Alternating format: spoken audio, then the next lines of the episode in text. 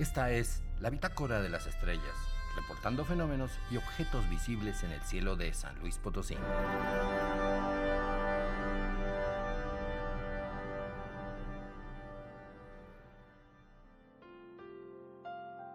En las estrellas existen algunas historias de amor y también de desamor, claro.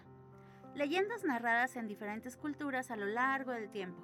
Y como en estas fechas todo mundo anda de cursi, pues aquí también te presentamos una.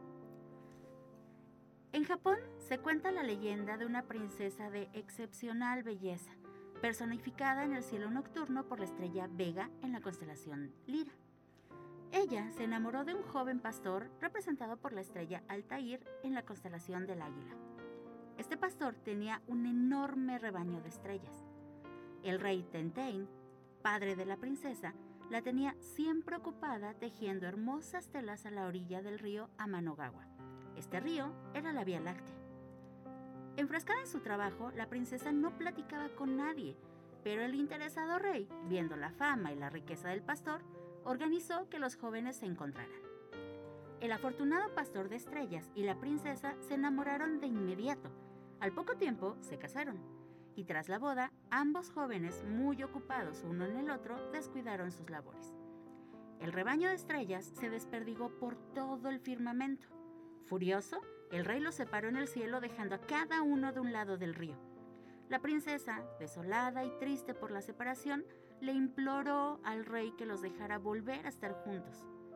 El rey, conmovido por las lágrimas de su hija, les permitió verse una sola vez cada año, a través de un puente tendido que aparece atravesando el río.